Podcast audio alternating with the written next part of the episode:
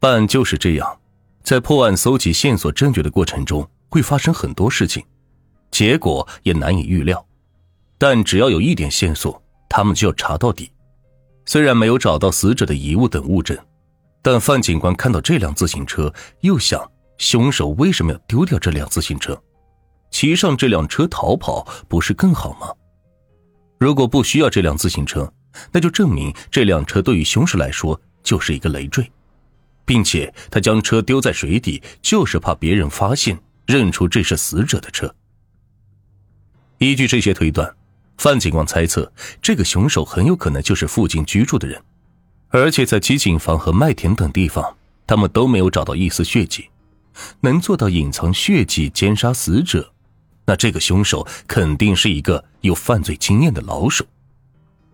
其实有凶手是老手的这个推测，也不是凭空想象出来的，因为范警官之前就做了勘查，当时就有同事怀疑，凶手会不会是将死者。按到井中，然后再杀害的，所以机井房没有血迹。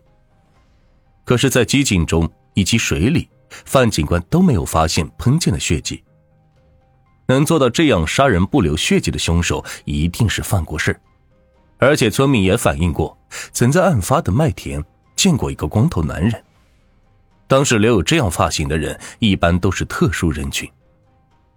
巧的是。案发现场一公里处正好有一个星河农场，这是当年主要的劳改监狱。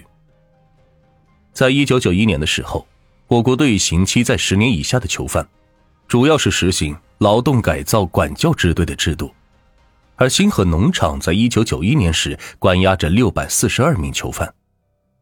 有了这个推测，范警官带着同事立马就赶往星河农场调查。在那里，他们发现了一个行踪可疑的囚犯。来到星河农场后，范警官了解到，星河农场一共有八个劳动生产队，而案发当天是畜牧队有十六个人在外劳作。为了不让这些囚犯悄悄犯事，队里的人都是相互监督。为了找出凶手，范警官要求这十六名外出者将相互监督的情况以及自己的行踪写成笔录。通过对这些笔录反复查看，范警官找到了一个形迹可疑的可疑人员。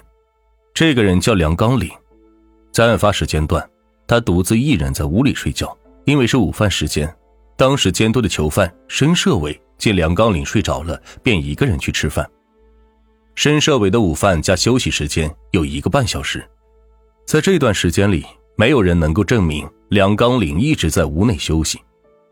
而梁刚岭会不会趁着这个时间去麦田作案呢？范警官怀疑梁刚岭是凶手，除了他有作案时间外，还有一个更重要的原因。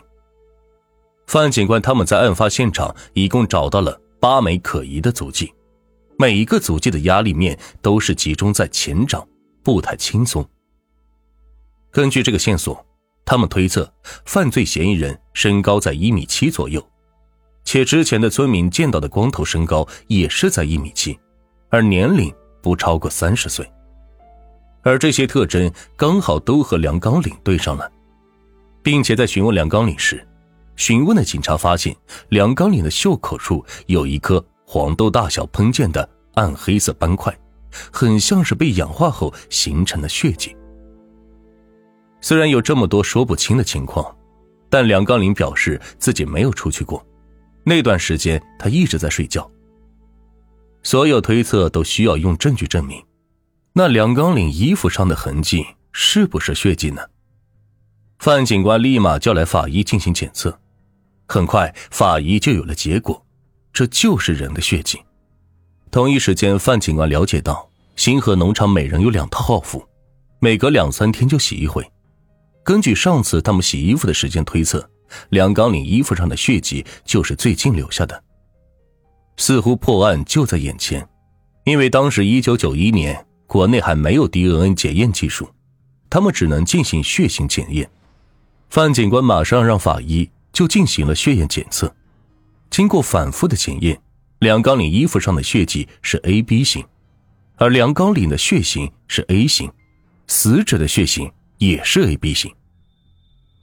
梁刚里衣服上有死者相同血型的血迹，似乎已经可以证明他就是凶手了。但是后面的调查结果再次翻转了。光靠血型相同不能证明这就是死者的，警方还需要核实的是衣服上的血是从哪里来的。在接下来的询问中，梁刚岭就是不说血迹是从哪里来的。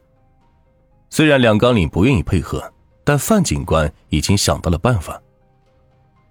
由于一九九一年时技术有限，修武县警方无法鉴定金斑血型成分，所以范警官让法医坐火车带着死者魏淑敏体内的金斑样本去往北京进行检验。只要检验结果出来，他们就能得到答案。在案发后两周，检验结果终于出来了。然而，检验结果显示，魏书明体内的精斑血型是 O 型，并非 A 型，所以凶手不是梁高岭。警方以为很快就能抓到凶手，但是结果却令人失望，而之后的侦查工作也陷入到了困境。到底谁是凶手？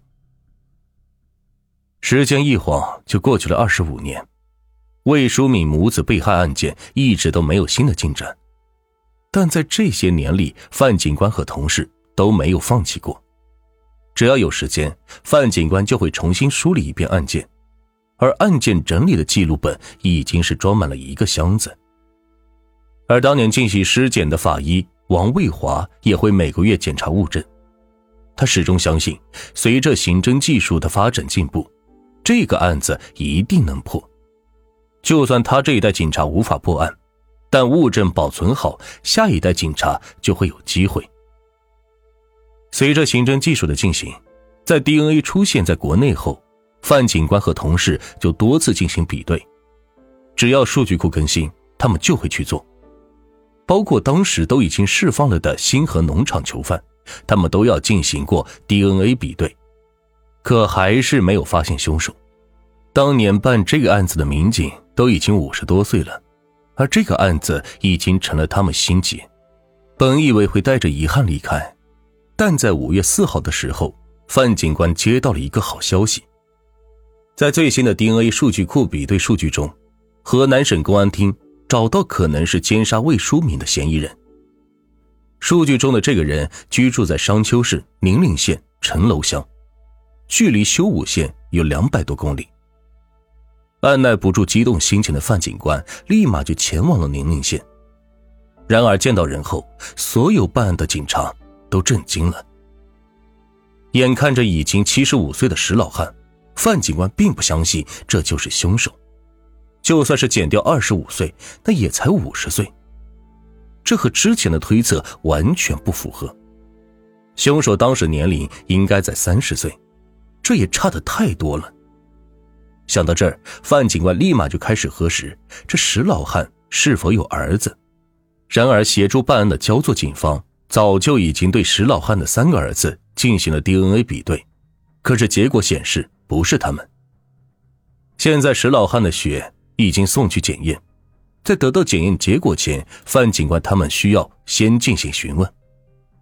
但范警官不准备直接问，而是先和石老汉聊家常，说他前半生的经历。看看是否有什么异常。